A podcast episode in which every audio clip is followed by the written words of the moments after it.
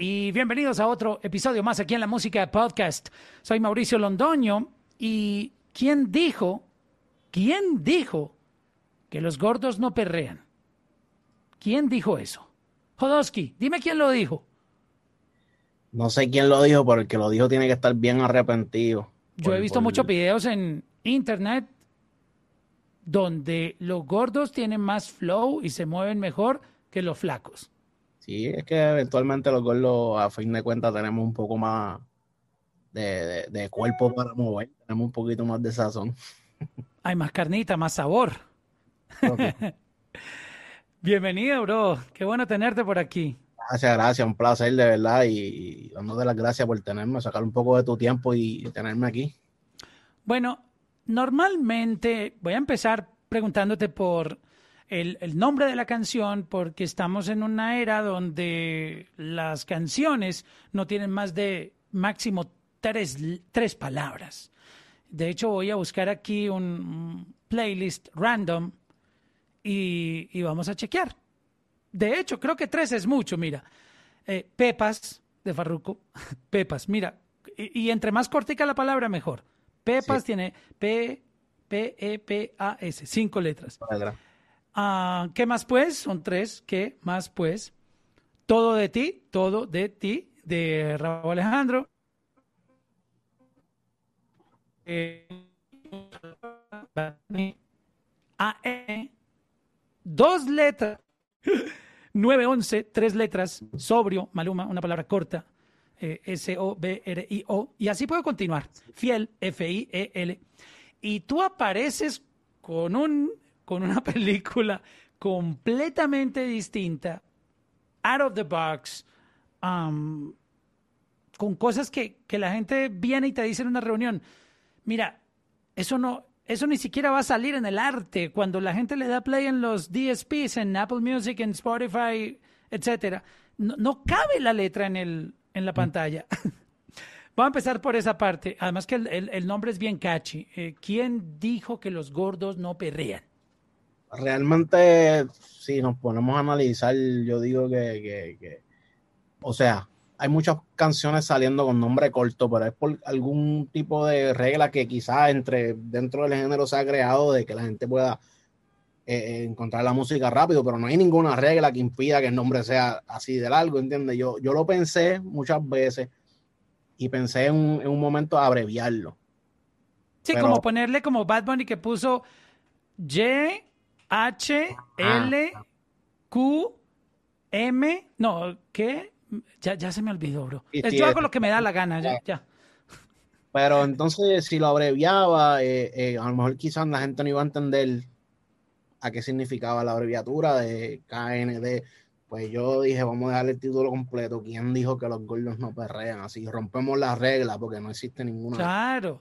Y sabes una cosa, eso me gusta bastante porque en esta industria muchos artistas caen en un tipo de reglas imaginarias, porque eso en esta industria nada está escrito, ni esto no es como la, constitución de un país que está muy clarita, eh, artículo tal, no sé qué, y eso no lo cambia nadie. En la música, los artistas y muchos equipos de trabajo se meten en, la cabeza unas reglas o unas normas imaginarias. Como por ejemplo, hoy en día eh, una de esas normas es hay que lanzar sencillos cada mes. Otra de esas normas, tienes que tener followers en, Instagram. Eh, otra norma, las canciones tienen que tener un nombre corto y catchy. Ahora y el disco. Y, tú sabes, entonces ellos sacan ese, ese libreto, ese reglamento, y ahí es cuando aparece, por ejemplo, Jodosky dice, yo, voy a lanzar una canción que se llama ¿Quién dijo que los gordos no perreran? No, ¿Cómo se te ocurre? El estándar indica que hoy en día tienes que poner un nombre corto. ¿Quién tiene la data para mostrar eso? Nadie, nadie, ¿no? Y, es más fácil encontrar la canción porque es bien repetitivo el coro. El coro dice prácticamente cómo se llama la canción. Y si alguien la escucha de casualidad, hay canciones que la gente la escucha y no saben cómo se llama y tratan de buscarla y no las encuentran porque no saben cómo es el título. Pero al escuchar este coro una sola vez, pueden buscarla así mismo en cualquier plataforma o en, YouTube o donde la quieran buscar y va a aparecer rápido porque el título dice realmente todo lo que dice la canción. ¿Quién dijo que los gordos no perrean? Y siento que es un punto muy favor ahí. Y al mismo tiempo hay un mensaje muy bonito y poderoso detrás de esto que incluye también empoderar a la gente que por cualquier motivo, no es nuestro problema y los seres humanos tenemos esa, esa falla y es de estar juzgando a los demás. Oh, se ve muy flaco. Oh, está muy gorda. Oh, ¿sí me entiendes? Sí. Y uno no sabe por qué motivo esa persona tiene sobrepeso. Uno se imagina, no, es porque está comiendo mucho. Pero no es, la, no es el único motivo por el que una persona sube de peso. Pueden ser problemas de salud, problemas hereditarios, problemas con, ¿cómo se llama? Tiroides, tiroides. La tiroides, exacto, me leíste el pensamiento, etcétera. Ansiedad, depresión. Mira, la lista puede ser así larguísima. Uno no sabe, uno se imagina, ah, está comiéndose la sopita, está yendo mucho a, comer hamburguesa, tomando mucha soda. Ok, eh, eh, lo vemos así de simple, pero uno no sabe por qué está pasando esa persona. Y y creo que esta canción empodera también a que la gente que está eh, en esta condición, que siempre son motivo de burla, eh, bullying en el colegio, en el trabajo, ah, el gordito, porque tú sabes, no, no es fácil lidiar con eso no, en este mundo. No es fácil, pero yo digo que todo depende también de cómo tú te sientas al final de todo, porque nadie puede decir y nadie puede pensar sobre ti, ¿entiendes? Nadie puede decir, ah, tú eres gordo por tal tú sabes dentro de tu corazón cómo tú eres y cómo realmente tú quieres ser, tú sabes el tipo de valor de persona que tú eres. Y por lo menos yo en la escuela a mí nadie me hizo bullying, nunca, nunca. No hubo la manera. Siempre hubo uno que otro payaso que trataba siempre de, tratar de hacerme bullying o montármela, como dicen acá en Puerto Rico. Y yo siempre tenía un, un humor bien, me gusta vacilar mucho y todo el que me vacilara a mí tenía que aguantar que yo lo vacilara para atrás. Y a mí, por ejemplo, o sea, no, no fui afectado por el bullying, pero sí me gusta hacer que las personas se sientan bien y yo no soy la única persona que quizás no se dejó bullear en la escuela, pero hay muchas personas que sí les pasó. Y lo que quiero decirles es que realmente tienen que creer en ustedes mismos. Nadie va a decir, nadie va a dictar por ti, nadie va. Tienes que picharle a los comentarios negativos y seguir para adelante y olvidarse de eso, real. Y el que te diga que no perree, te quítese la camisa y póngase a perrear. Exacto, que esa es la parte que estaba pensando justo en este momento y es que esto empoderó a muchas personas a realizar su propia coreografía en TikTok, en Reels, en Instagram y en mostrarse sin problema, sin camisa, eh, sin esos tapujos, sin, ese, sin esa pena, sin esa vergüenza. Y creo que te están llegando montones de videos todos los días a, a tu DM de tus fanáticos y de personas que encontraron en esta canción un, un, aliento, una motivación para, ok, esta es mi oportunidad, me daba pena bailar antes, ahora lo voy a hacer. Y claro, ahora mismo, si te pones a analizar los muchos, muchos trends de TikTok o de cualquier plataforma, siempre son personas que están en forma, mostrando su cuerpo. ¿Por qué nosotros no lo podemos hacer? Si ellos lo hacen, nosotros también podemos. Y pues básicamente este es el mensaje de esta canción, demostrar que no tenemos nada diferente a las demás personas, somos personas iguales y quizás hasta, hasta con más sazón. Seguramente, claro que sí. ¿Has recibido mensajes que te hayan tocado el corazón de personas que encontraron en esta canción esa, esa motivación? Fíjate, realmente hacen como dos días me, me envió un mensaje un muchacho, creo que era de Venezuela, diciéndome que, que que para motivarse y para subir el ánimo de él siempre escuchaba mi música y con esta canción se sintió como que un plus adicional a como ya se sentía porque él era gordito también. Este, él dice que su papá falleció hace un tiempo y la única manera en la que él se siente contento y se libera dentro de, su mundo es escuchando mi música porque le trae unos recuerdos de reggaetón de antes y, y, se siente contento por eso y de verdad eso como que me llegó, me, me mantengo en comunicación con él claro, claro, mira, esa es la parte bonita de, este negocio y es que tú terminas influenciando para bien a los demás. Y quería hablar de esa parte de tu música. Tú llegaste con una propuesta eh, por otra esquina, muy distinto. Escuchar tu música no es caer en esa misma trending, en ese mismo trending que hay. Y, no es que sea malo, o sea, cuando yo me expreso de esta manera eh, eh, en estos comentarios, no es que esté diciendo que el, los que hagan eso está mal hecho, porque de una u otra manera parece que les funciona. Pero también hay que tener en cuenta que la variedad es parte de este negocio, los colores, tú sabes, diferentes sonidos, diferentes eh, tonalidades, diferentes ideas. Y tú viniste con ideas, eh, inspiradas obviamente en ese reggaetón old school del perreo, pero trayéndolo a, a lo que estamos viviendo hoy en día. Y creo que esa propuesta ha sido muy refrescante en, en un mundo donde, como comencé este comentario, hay muchas canciones que son muy parecidas. Una vez dice, wow, esta no es la melodía de, pero con otra letra y cantada por este otro. No está mal, pero siento que hay una saturación en ese tipo de flow. Y tú decidiste irte por otro lado, que, y te está funcionando. Sí, sí, gracias a Dios me está funcionando y no es que decidirme por ese lado, es que realmente mi música ya tiene ese toque desde, el principio. Yo llevo mucho tiempo haciendo música, pero nunca la sacaba. Era como que pues, música con, con los panas míos y eso. Y así grababa música y la dejaba guardar, pero tanta influencia.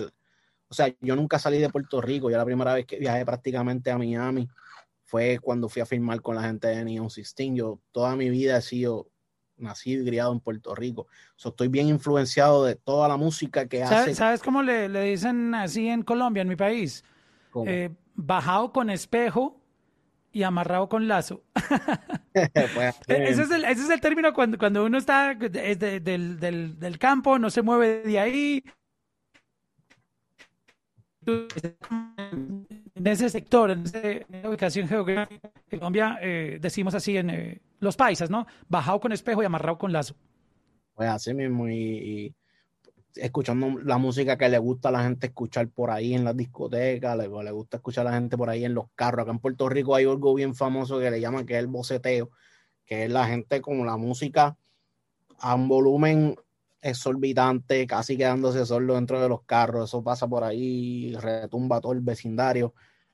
Y ese tipo de música siempre me llamó la atención. La música, lo que es el reggaetón que vino creciendo desde el 2000 hacia, hacia, hacia adelante.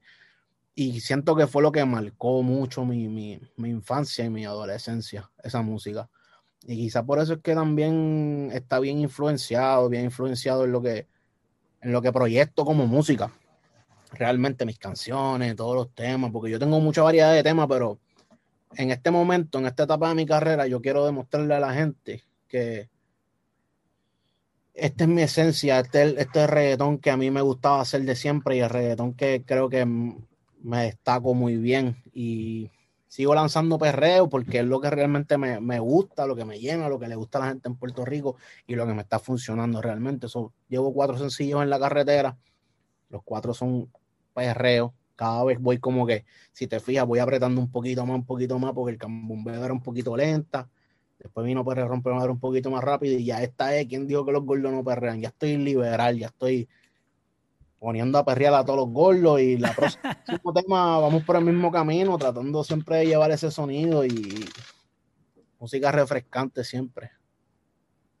Tú me empezaste a contar eh, en esta última respuesta que me diste, que la primera vez que tú saliste de Puerto Rico fue a firmar con Neon 16.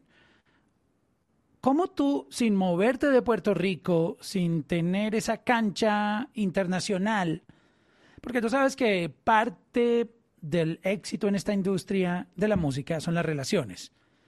Es, es, tu talento, obviamente una combinación de muchas cosas y una de ellas, una de las más importantes, son las relaciones, el networking sin tú viajar, sin tú moverte fuera de Puerto Rico, ¿cómo lograste que te firmaran o cómo se dio esto con Neon 16? Instagram, yo le tengo que dar las gracias a Instagram, realmente. Las redes sociales son una herramienta bien poderosa, una herramienta demasiado poderosa. Pero yo quiero que me cuentes para entender, porque yo he oído esto muchas veces. Eh, oh, yo subí mi video a YouTube, pero siento que a las historias les faltan unos detalles. Vamos a, desglosar un poco, analizar eh, este, este paso a paso en Instagram. Pues, ok, ¿tú cuándo abriste Instagram? Instagram yo lo tengo hace mucho tiempo, pero yo nunca, mi Instagram era como algo personal. O sea, tú subías fotos, no sé, en un paseo, comiendo, etcétera. Y siempre, y hacía música, pero no subía nada Ah, ok. Tú no subías nada que tuviera que ver con música. No, y era porque ¿Dónde sacabas tu música ahí en ese momento que no la publicabas en Instagram? En ninguna plataforma la tenía guardada para mí. Ok, en, un hard drive, en un disco duro. Y en las computadoras se quedaban los discos duros. Así fue que comencé realmente. Eh, un momento llegué a lanzar una canción hace un tiempo, pero fue por SoundCloud. Y no tuve como que el resultado que esperaba, pero es que realmente yo no, nadie sabía que yo cantaba, nadie sabía que yo hacía reggaetón. Y, o sea, tú grababas música, pero no le decías a nadie que estabas grabando música. A nadie, absolutamente a nadie. Los, más cercanos, los amigos cercanos de, del barrio y eso, que sabían porque me conocían, iban a casa y sabían lo que yo estaba haciendo, pero yo nunca salía a la calle a decir, mira, yo canto, nada, ningún lado.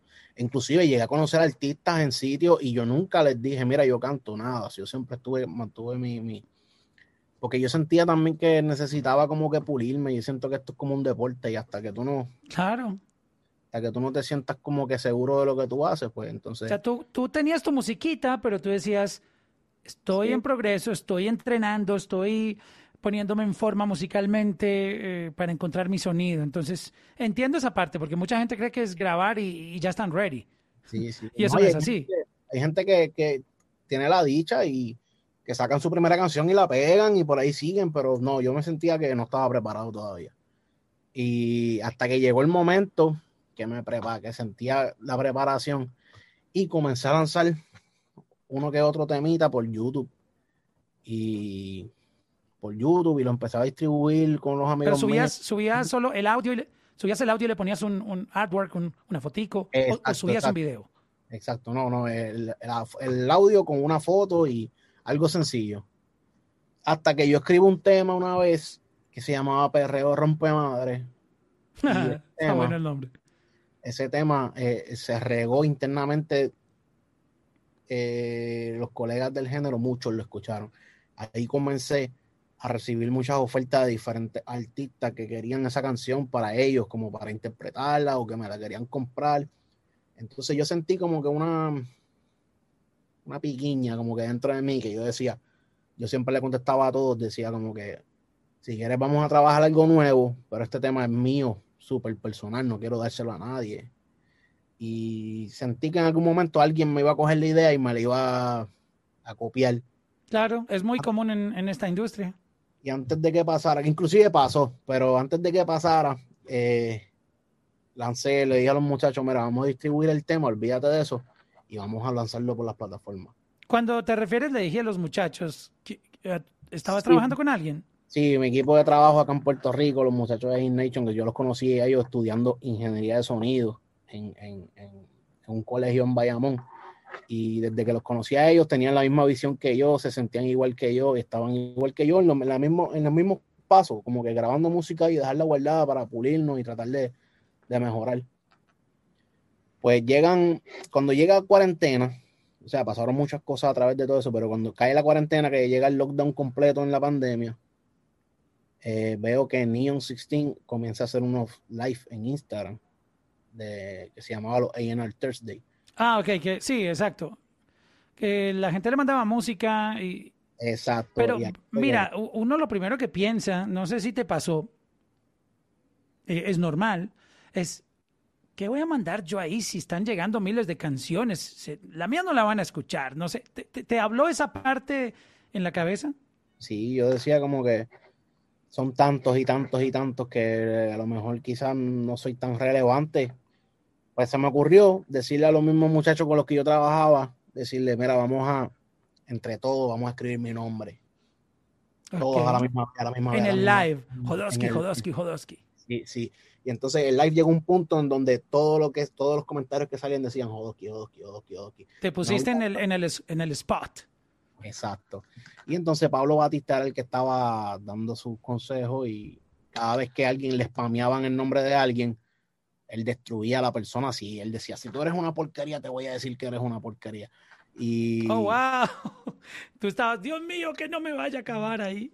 No me destruya, pero en parte también me sentía un poco seguro porque yo sabía que la canción ya tenía un buen feedback, que es la canción que te comenté que se había regado ya dentro de, de los colegas y eso. Él escuchó la canción, le voló la mente, desde ahí empezamos a tener una conversación y empezamos a crear una comunicación y eso, y como que semana tras semana ya él conocía de mí y ponía canciones nuevas que yo le mandaba a esa serie de okay. Tú empezaste a tomar las canciones que tenías en el hard drive que nadie había escuchado, que tú las tenías ahí grabadas, y le empezaste a mandar las ideas a él. Empecé a enviar a él, sí. Y ahí fue que realmente, pues, prácticamente él me, ellos me descubren eh, me viajan a Miami, le gustó, todo, le gustó todo lo que yo estaba creando en ese momento. ¿Y cómo fue ese primer viaje a, Miami? Cuéntame un poco esa experiencia. Yo estaba súper asustado, yo no sabía. Te habías montado en un avión, nunca me imagino. La primera vez, imagínate. Wow. Bien asustado. Es más, yo estaba hablando con Pablo y le decía, mira, pero ¿qué tengo que hacer? ¿Cómo hago para el pasaje? Yo no, no, tenía idea, nunca había viajado solo. Estaba súper asustado nada, llego a Miami, él me recoge allá, me aloja en un hotel y empezamos a tener una comunicación, ahí empezamos a hablar, le empecé a contar como que todo lo que había pasado en mi vida y empezar a conocernos y qué sé yo, el otro día me lleva al estudio y como me presenta Tiny, me presenta, estaba Sky trabajando con Tiny ese día. ¿Qué te dijeron cuando entraste al estudio Tiny y Sky? Seguramente pues ya, ya les habían comentado de ti que tú ibas para allá. Sí, sí, realmente pues me recibieron súper bien, eso fue lo más que me gustó y todos como que, como si me hubiesen conocido de hace tiempo, ¿entiendes? Como una eh, familia te recibieron. Y sí, sí, de verdad que sí. Y, uno, de los, uno de los productores de allí que se llama J. Rosa fue uno de los que mejores me recibió también, me dio muchos consejos, me dijo que, que si tenía alguna duda, que comunicara con él, con cualquiera, que allí todos estábamos como que en la misma página, todos, todos estamos en aquí nadie es más grande que nadie, aquí todos somos familia. Y eso fue algo que me dijo. Qué bonito eso, súper importante. Eso fue algo que de verdad me, gustó mucho y nada, decidí, tomar la decisión de, escuchar la oferta que, que Neon me había, me había ofrecido en ese tiempo y no podía desperdiciar esa oportunidad. Realmente es una compañía que trabaja súper bien, super, son, para mí son los más duros ahora mismo realmente, con uno de los productores más escuchados en el mundo. ¿Quién va a decir que no a una oferta como esa?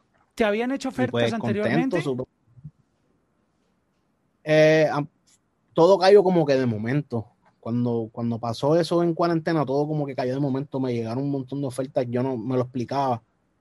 Pero era como que yo siempre he sido bien celoso con mi música y, he tenido bien, bien claro como lo que quiero lograr, lo que quiero hacer. No, no me desesperé nunca, nunca como que si hubiese sido una persona quizás más, más flojo de mente o algo así, pues quizás me hubiese tomado una mala decisión antes de que llegara la oportunidad de Neon. Pero ser paciente es una de las cosas que, que me ayudó, que me ayudó bastante. Yo digo que algo clave. ¿Y por qué, por qué no aceptaste las propuestas eh, que te hicieron de otras partes? ¿Qué, qué, no te acomodaba en la mente? Es la manera, quizá el tipo de, la química no era la misma. Eh, muchas veces eran como con unas propuestas que no tenían nada concreto, era como que, ok, te doy una cantidad de dinero y tú sigues haciendo lo que tú haces, pero yo siento que todo esto requiere de un buen equipo de trabajo detrás también, porque yo tengo los muchachos que trabajan conmigo, que es mi equipo de trabajo, pero aparte de eso nosotros necesitamos alguien que sepa más de la industria, nosotros somos prácticamente unos rookies dentro del negocio. Y ver que teníamos que hacer muchas cosas por nuestra cuenta, pues me, me, como que no me agradaba tanto porque no sabía si, no es que estaba desconfiado porque yo confío mucho en mi talento, pero no sabía, como tú dijiste en un momento, esto se trata de relaciones y yo no conocía a nadie dentro de la industria musical, yo nunca saqué música. So, yo estoy como que enajenado en este mundo y cuando escuché la propuesta de Neon, ya yo sabía lo que era Neon, ya yo sabía Obviamente soy fanático de Tiny desde pequeño, desde que produjo los, los Benjamin para allá abajo con Looney Tunes, toda la trayectoria de Tiny yo la conozco. Y cuando supe que Neon estaba interesado en mí, pues yo dije, el momento. Ya he rechazado varias ofertas, este es el momento. Si rechazo esto, ya no voy a tener más ninguna oportunidad, pensé. Por, por, lo que me estás contando, el factor económico no fue tan determinante en ese sentido porque tú estabas buscando más un, equipo de trabajo profesional, gente que te aportara a tu carrera. No, no sé si estoy eh, en, errado, pero siento que tú no estabas como enfocado en, en, cuánto me van a dar, qué me vas a dar en, dinero, hablando de, de, billete. Realmente, desde el día, desde el primer día y siempre lo hemos tenido claro aquí, los muchachos y yo, que nosotros hacemos esto más por amor a lo que nosotros hacemos que por el dinero. Y mientras siga siendo así, yo siento que es la clave del éxito. Es lo mismo que le ha pasado a muchos colegas que son tan exitosos y la gente dice, diantre, ¿cuánto dinero puede tener? Ahora mismo, si no, hace poco vi que Bad Bunny puso como que no sabía ni, ni cuánto dinero él tenía en el banco. Y es por esa misma razón, él ama más hacer música que el dinero. Y yo, yo estoy como que en la misma página, a mí no me interesa el dinero. Obviamente es necesario, el dinero es necesario para... Es que el dinero va a llegar. Eh, producto de tu talento y de tu trabajo en equipo con, con Neon 16, con, con toda la gente que está contigo, es, eh, es inevitable que llegue, porque e, ese es el, fruto de todo ese trabajo. Pero pensar al revés en, en una carrera es a dar sin tú ni siquiera preocuparte si esa gente te conviene, si, si te sientes cómodo, si van a hacer algo por ti en términos de ayudarte a crecer como artista, que eso es lo que lo que buscan todos los artistas. Claro, realmente pues eso es todo el dinero. El dinero para mí como que siento que es súper necesario, pero no es algo como que sea lo primordial en este negocio. Yo digo que nosotros deberíamos crear primero, tener nuestras metas bien claras, saber lo que queremos lograr. Y si te sientes contento y feliz haciendo música, el dinero va a llegar, va a ser fruto de, de tu trabajo y seguir dándole por ahí para abajo. Realmente yo amo demasiado la música. De verdad que es mi pasión. Yo puedo estar 24 horas metido en un estudio creando música y siento que el tiempo, porque no pasa, ¿entiendes? Yo me siento súper bien haciendo música. A mí el dinero, cuando llegue, pues que llegue. Pero mientras siga la música, y siga haciendo música, mejor todavía. Oye, yo chequeando tu catálogo, veo que tú has basado tu música mm, casi en un 100% tú, sin featurings, eh, bregando solo, en un mundo o en una temporada donde todo el mundo está paniqueado. Vamos a hablar claro aquí. Y no es malo. Quiero aclarar que esto no es malo porque está demostrado, las colaboraciones están rompiendo, las colaboraciones obviamente suman, tus números con los de aquel, con los de aquella, etcétera. Eso, todo va para arriba. Pero tú estás construyendo tu catálogo. Sino que, eh, te voy a poner un ejemplo. No es que sean malas las colaboraciones, vuelvo y lo repito, pero ¿no te pasa que a veces dices, ok, esta canción la hicieron seis artistas, la canción se pegó, número uno global, etcétera. Entonces, cada que uno de esos artistas tiene un concierto, la canta.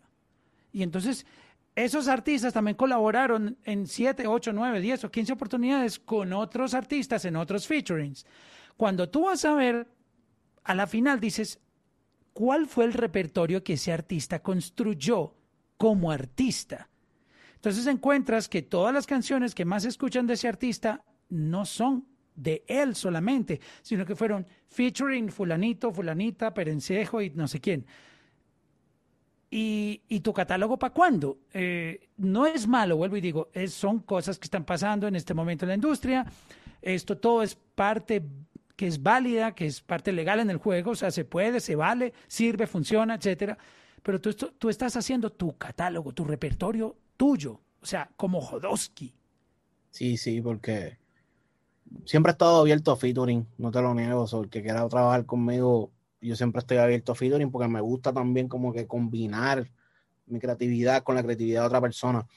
Pero mientras siga haciendo música solo, siento que también la oportunidad es una oportunidad bien grande porque hacer featuring a veces es esencial, pero yo siento que a veces como que no es la base fundamental de, de pegar un tema, no es un featuring realmente. Sí, jala buenos números, sí, muchos artistas de ellos tienen su fanbase bien grande, pero hay muchas canciones que se pegan, que salen cinco o seis artistas nadie, y realmente lo que se pega es un pedazo de la canción, nadie se sabe la canción por completo, y a fin de cuentas como que a veces también es un poquito contradictorio para el artista, porque les me ha pasado, como lo repetiste, que hay sitios que llega X artista y nadie sabe quién es, pero cuando ponen esa canción específicamente, ahí todo el mundo dice, ah, es el que canta esa canción. Es que la, música hoy en día, y qué buen punto acabas de tocar, recordaba, no, no, no recuerdo el dicho, pero no, no, ¿dónde fue que lo eh, escuché? Pero sí, varias veces ya ha mencionado el tema de que hay, en este momento, hay más música, la música está más grande que los artistas. Me refiero, la canción, todo el mundo se sabe el coro, todo el mundo sabe que existe, la conocen como tú lo describiste, pero no saben quién canta. Y es, eso es producto de que se trabaja más pensando en esa parte del featuring, pero el artista, el nombre del artista a veces no es tan grande como esa canción. Y eh, al final del día, pues es bueno porque un tema, un tema que se pega, pues requiere, o sea, te, llega el dinero, que como estábamos hablando ahorita, y te, te, sientes bien, pero no creas como que a veces tu, tu, tu fanbase y lo que quieres lograr como música realmente, porque si tienes un tema exitoso y nadie sabe quién tú eres, cuando lances el próximo tema, ¿qué va a pasar? No va a tener los mismos resultados que el primer tema. Y por eso es que también es bueno crear el catálogo de uno, y seguir haciendo música uno mismo bajo el nombre mío, que es bastante curioso, que la gente siempre que ve una canción mía tiene que ver el nombre y dice, oh, pero este nombre tan curioso. Eh, me ayuda a que cuando pase y, mi primer tema como que sobrepase la, la, la, la, estratosfera, como yo le llamo, pues ya la gente sepa quién, quién yo soy, pueda ir a un background y ver que en mi catálogo hay mucha música, que si pego un tema pueden entrar y ver toda la música que tengo, que, que también es buena música y eso ayuda bastante a, uno como artista. Y aparte, yo siento que tú lanzas música sin miedo. En, en estos momentos, el, el, miedo es uno de esos factores. Nadie quiere fracasar, nadie quiere tener menos números en su nuevo lanzamiento versus los anteriores lanzamientos que ha tenido, pero creo que también eh, esa parte que tú estás haciendo es muy, muy empoderadora porque tú estás tirándote al agua, como decimos, eh, proponiendo sin tú mismo limitarte, porque aquí se ponen muchos muros antes de, sin, sin que pasen las cosas, ya la gente dice, no, lanzar una canción solo y sobre todo acabo de tener un featuring con no sé quién y tuvo tantos millones de views y fue trending global y no sé qué. Entonces, ya, ya muchas veces el artista está perdiendo esa confianza en sí mismo. No es que la pierda, y no quiero entender que, que no crean en ellos, pero la confianza en sus canciones solo y siempre están buscando el featuring para sentirse acompañados, para sentir que si fracaso no voy a fracasar solo y, si, y, que para triunfar necesito colaborar. Creo que abusar de, de, esa parte de los featurings le roba un poco la seguridad al artista porque luego él no va a sentirse confiado de lanzar música solo porque su reputación la está construyendo a base de featurings. Y la gente, el, el fanático no es tonto, el fanático entiende y sabe cuando un artista construye su brand solito y también sabe que, ah, que hay otros que se, se, la pasan navegando buscando con quién grabar porque solos no sienten la confianza de hacerlo. Sí, sí, no, y realmente vuelvo y le digo, crear música solo es algo glorioso, es algo magnífico, ¿entiendes? Y, y, yo siempre he dicho que del cobarde no se ha escrito nada, hay que atreverse y hay que hacer las cosas. Eh, confiar en ti mismo, porque si tú no confías en ti, al final del día, ¿quién va a confiar en ti y en tu música? So, tú tienes que tener claro lo que tú quieres hacer, confiar en ti eh, y darle para encima realmente. De esto se trata, de esto se trata. Seguir dándole y en algún momento, esto es como, yo lo comparo mucho como, como, como jugar béisbol. Te están dando la oportunidad de pararte en, la, en en el cubículo y lanzarle, lanzarle a todas las pelotas que vengan. Tarde o temprano vas a conectar tu hit o tarde o temprano la vas a sacar del parque. Eso es así. Eso tienes que aprovechar la oportunidad y seguir haciéndole swing a todo lo que venga por ahí para abajo, que tarde o temprano va, va a suceder con el favor de Dios. ¿Cómo tú manejas esa parte de estar en un team tan increíble que trabaja a un nivel tú sabes, ah, muy alto en, la música, como la gente de Neon 16, de tener tú ah, cerca a Tiny, a Alex, a todo el, team y, y, manejar esa ansiedad de, wow, yo quiero que eh, hacer esto y lo otro, y Tiny, hagamos esto, porque pues tienes la comunicación directa con, con ellos. Ah, pero también ellos obviamente tienen su propio horario, tienen sus propios proyectos que atender. Eh, ¿cómo, manejas un poco esa ansiedad de, tú sabes, eh, no es fácil, créeme que, no es fácil poner artista con, con tantas ideas. No es fácil, a veces uno quiere hacer más de lo que uno hace, pero con el tiempo he, aprendido y he entendido bastante eso, aparte de que yo tengo una ventaja a mi favor y es que muchas veces no tengo que depender de un productor. Eh, yo comienzo a hacer mis canciones, las bases las creo yo. No sé tocar mucho piano, pero sí pues creo mi base. y este tema de quién dijo que los gordos no perrean, la produje yo también.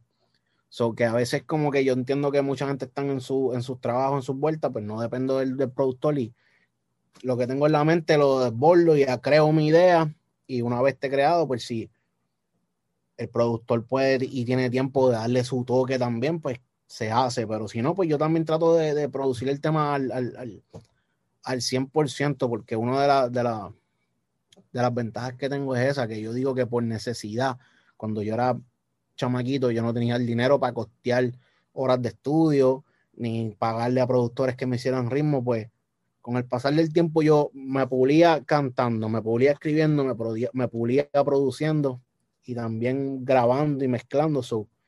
En este punto de mi carrera, yo me siento que el, todo el tiempo que invertí desde que era niño no fue en vano, fue por algo, por, por, por algo tuvo que haber pasado. Y pues realmente eso, ¿entiendes? Yo quisiera hacer más cosas, yo entiendo que ellos tienen muchos trabajos acumulados, lo que es Tiny, ahora mismo el productor número uno. Yo quisiera estar todos los días haciendo música con Tiny, pero yo sé que también es un poco complicado porque él tiene muchos proyectos, demasiados proyectos. Pero tú mencionaste algo. Pero yo sé que tarde o temprano. Disculpa la interrupción. No va a pasar y Tú tienes algo súper duro y es una, una ventaja que mm, es una bendición dentro de la industria y es tú mismo poder empezar a crear tu música sin tener que depender de un productor o que una persona te venga a grabar, porque además mencionaste que estabas estudiando ingeniería de sonido, lo cual es súper importante porque tú mismo vas a, saber cómo grabarte, hasta dónde manejar los niveles para no saturar, etcétera. Y obviamente, si ya sabes hacer un beat y tú sabes crear melodías, pues tú estás a otro nivel porque hay mucha gente que aquí simplemente sabe cantar y para poder hacer esas ideas, esas maquetas, esos demos, tiene que ir a un estudio y tiene que tener una persona que sepa grabarlo y tiene que tener un productor que sepa acomodar la idea que él tiene. Sí, hay muchos de ellos también a veces necesitan compositor, necesitan aquello. Y no estoy diciendo que no sean menos artistas por eso. No, no, no, no. Son, son talentos que, que, te ayudan a que tu trabajo sea mucho más, digamos, entre comillas, que tú puedas más fácil crear esas ideas y sacarlas adelante. Sin, y si te llegan en tu casa, ahí mismo tú lo puedes hacer. Mientras que tú vas al estudio, se te puede ir la idea. A lo mejor yendo al estudio tuviste una discusión por teléfono y se te fue el vibe tantas cosas que pueden pasar. Claro, claro, ¿no? Y como vuelvo ya repito, no quiere decir que sean menos artistas, o no todos los procesos son iguales, no todas las personas trabajan de la misma manera.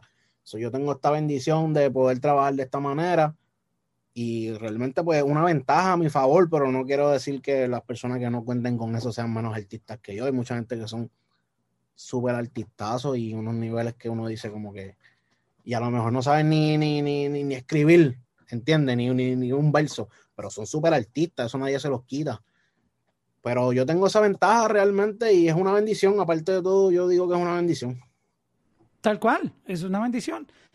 ¿En, ¿En qué lugar te gustaría ahora mismo ir y producir con gente que tú digas, me gusta lo que está pasando en este lugar, no tiene que ser Puerto Rico ni Estados Unidos, cualquier lugar donde tú tengas tu, como que tu, tu foco eh, diciendo, wow, están haciendo cosas muy chéveres ahí, yo quiero ir allá y, hacer una canción con alguien. Eh, ¿Hay algún lugar donde tú quieras ir y, explorar la creatividad con otras personas? Pues mira, yo te voy a confesar algo aquí. Yo tenía esa inquietud con el reggaetón colombiano.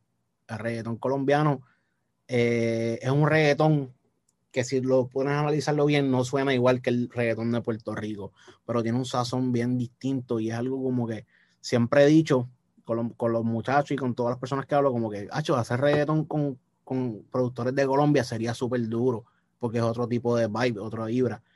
Y se me cumplió, se me cumplió hace poco. Eh, cuando fui a grabar el video de Los Gordos No Perrean, lo fui a grabar en Bogotá, pero después de Bogotá bajamos a Medellín y trabajamos con varios productores de allá de Medellín durísimo que hice como, como 10 o 12 temas con, wow. Con, con productores de reggaetón de allá de Colombia, que no quiero revelar mucho, pero lo quiero dejar todavía en, en, en, secreto, pero sí, lo, lo, pude hacer, gracias a Dios. Ese era uno como que de mis sueños, viajar a Colombia, hacer reggaetón con los colombianos y lo pude hacer. En Medallo. Me da un poco de curiosidad saber cómo un boricua escucha el reggaetón colombiano, porque a veces cuando tú pones la música, obviamente, yo sé que hay una, un lenguaje, una jerga, una lírica, dependiendo de, la cultura. Nosotros los colombianos hablamos eh, parce, que chimba, eh, que más pues, etcétera. Ustedes dicen otro tipo de, de, palabras, de, la jerga, del lenguaje boricua, el flow, la manera de hablar, el acento con el que hablan, etcétera. Entonces son, son diferentes, pero muchas veces cuando uno escucha, eh, no es un secreto, muchos colombianos eh, integran en sus letras jerga boricua, porque no es tampoco otro secreto, que el reggaetón obviamente es boricua. Aquí nadie puede venir a decir que es que el reggaetón es de Madrid, España, y el reggaetón es mexicano. El reggaetón es boricua. Y tiene que tener esa esencia boricua, porque si no tiene esa esencia boricua, pues difícilmente lo van a escuchar como reggaetón. Y de hecho, si tú analizas, casi todas las canciones tienen su, su toquecito boricua pone eh, un picantito, su salsita, su cosita, eh, como tú lo dices, que, lo escuchan un poco diferente. Yo quisiera que tú me dijeras cómo en Puerto Rico escuchan el reggaetón que se hace en Colombia. O sea, ¿cuáles son las impresiones? Pues realmente lo que nosotros siempre notamos de, de la diferencia de reggaetón de Colombia, aparte de obviamente el vocabulario y la jerga, es la manera de construir las baterías, lo que lo llaman las baterías, que son los, los, dembow y los... En, en Puerto Rico se tiende a hacer un reggaetón más oscuro, más fuerte, un poquito más como que coja los carros y los retumbe, que se sienta en el pecho los golpes de las baterías, ¿entiendes? Es algo bien agresivo. Y sin embargo, el reggaetón colombiano un reggaetón más, eh, eh, yo lo diría más, más smooth, más suavecito, como que las baterías están a un nivel donde se escuchan perfectas, como que el snare, el kick, se escucha bien parejo. So, ahí donde nosotros notamos la diferencia. Nosotros somos más agresivos a cuestión de, de, de, los sonidos y ellos son un poquito más suaves, pero mucha melodía. So, ahí donde se, se, se diferencia bastante. Y me hay, hay más, ¿Sientes que hay más rap, más chanteo en el reggaetón boricua que en el colombiano, que es un poquito más melódico, más, más tropipop a veces? Exacto, es como que lo llevaron a su nivel, le dieron el sazón que, que quizás eh, le hacía falta también al reggaetón, porque mucho reggaetón tan rough a veces como que cansa y tenemos una variedad bien amplia. A mí me gusta mucho lo que hace, lo que hace Fate, porque Fate tiene un, sonido bien colombiano, pero si te pones a analizar usa mucha helga boricua y me gusta. O, las mezcla. Sí, mezcla y el pan está duro. Eh, Balvin, obviamente, que es una super bestia. Este, Carol G que está rompiendo también con su, con su, con su toque, que le mezcla de aquí y mezcla de allá. Eso te diría que tampoco es como una diferencia del cielo a la tierra. El reggaetón colombiano está rompiendo bien duro y, me gusta, me gusta mucho. Pude notar la diferencia a la hora de, de, de, producir con ellos. Porque ¿Cuándo fuiste? fui hace como, como, dos meses aproximadamente. Cuando fuiste a Medellín, um, ¿qué artista local que nunca hayamos escuchado mencionar? Porque tú sabes que cuando uno va a un lugar, descubre. Descubre muchas cosas que están pasando localmente que a lo mejor el mundo no las conoce. Y de esa visita, ¿qué nombres te trajiste en la cabeza que tú dijiste, wow, estos chamaquitos van a ser a mí no me gusta comparar, pero una manera de que la gente entienda de qué estamos hablando, este va a ser el próximo Maluma, el próximo J Balvin, la próxima Carol G. ¿Qué viste tú en Medellín? Pues lo pude ver, lo pude conocer y pude trabajar con él. Eh, Bless. Bless okay, Yo no sabía quién era. Cuando llegué allá, yo vi el movimiento de él. Yo dije, diantre, este chamaco está súper pegado aquí en Medellín. y, y de verdad un tipo de súper, súper buena gente. Me mantengo en comunicación con él, yo hablo mucho con él. Este es mi pana. Este, también este, la canción de Poblado, cuando yo viajé para allá, la canción de Poblado no había tenido ese boom que tuvo. Yo la escuché como que en la emisora de allá de, de, Colombia. Y cuando la escuché, yo dije, coño, ese, ese, el coro está bien pegajoso, me gusta mucho. Y no sabía de Toto y el frío tampoco. Y muchos nombres que yo no, no tenía conocimiento acá en Puerto Rico porque nada. No ellos, nada. Ryan Castro. Sí, hay un montón, hay un montón de gente, hay un montón de gente. Y de verdad el reggaetón colombiano tiene un auge bien duro allá en Colombia que, que la gente debería empezar a mirar más hacia allá para que vean lo que está pasando por allá, porque hay mucho talento también. Y yo no sé qué es lo que está pasando en, en Medellín, pero el talento que está saliendo de allá. Y no solamente artístico, me refiero a las personas, al artista que canta, sino productores, compositores, estudios de grabación. Yo creo que ya en Medellín um, hay un estudio de grabación en cada esquina. Es, es increíble lo que está pasando con el género allá, ¿no? Son estudios de grabaciones que son, tú te quedas boquiabierto, son súper profesionales. Yo entré a muchos de ellos y la casa bien sencilla por fuera y cuando tú entras a un estudio súper elaborado, con un equipo súper exagerado, que te sorprende, La gente se sorprendería ver cómo el reggaetón ha hecho su, su labor allá en Colombia aparte de Colombia, también hay mucho, mucha gente de otros países como Argentina, Chile, que están haciendo un reggaetón súper duro también. Y a veces me alegra ver que el reggaetón ha trascendido tanto que todos esos países de Latinoamérica lo están haciendo súper duro y a su manera y están rompiendo y haciendo números. Eso a mí me llena mucho. Hablando de números, yo me voy a meter aquí un poquitito a, chequear eh, lo que yo tengo en, a mi alcance. Este, y tu público, a propósito, ahora que mencionas Latinoamérica, tu público em, en Chile es donde está, eh, hablando específicamente de Spotify. Dice aquí que tu audiencia número uno está en Chile, número dos en México, número tres en Madrid, número cuatro en Perú y número cinco Colombia. Eso para mí es súper duro, eso es como que ver que la gente de allá está escuchando mi música, que mi música es súper de Puerto Rico. So, yo no, yo soy súper boricua desde mi manera de cantar, interpretar mis palabras, mis jergas, todo es súper boricua. Y ver que la gente de allá le gusta, le gusta lo que estoy haciendo, a mí me, me pone bien contento y, y trabajé con un productor chileno también, que no voy a decir el nombre, pero súper duro, súper duro. Pues qué bueno, se, se vienen cosas. Eh, quisiéramos ver un Jodosky con Bizarrap. Dios quiera, eso va a llegar con el favor de Dios. Ya mismo cuando llegue eso vamos a, a representar la bandera de Puerto Rico bien en alto. Y lo que está pasando en Argentina está muy interesante. Mi parcero, gracias por compartir conmigo esta conversación. Me encanta lo que estás haciendo. Estás motivando también a otros artistas a que jueguen por otra esquina, a que se salgan un poquitito de la cajita, tú sabes, de, todas esas reglas imaginarias que se inventan en, la industria y proponiendo, sin miedo, sin miedo, para adelante. Ser diferente, ser diferente es la clave. Yo creo que ahí está la clave de todo. Y de verdad que, de verdad, muchas gracias a ti por sacarle tu tiempo y compartir un ratito conmigo. Una de las entrevistas más duras, de verdad, me gustó mucho, así que estamos bien activos, brother.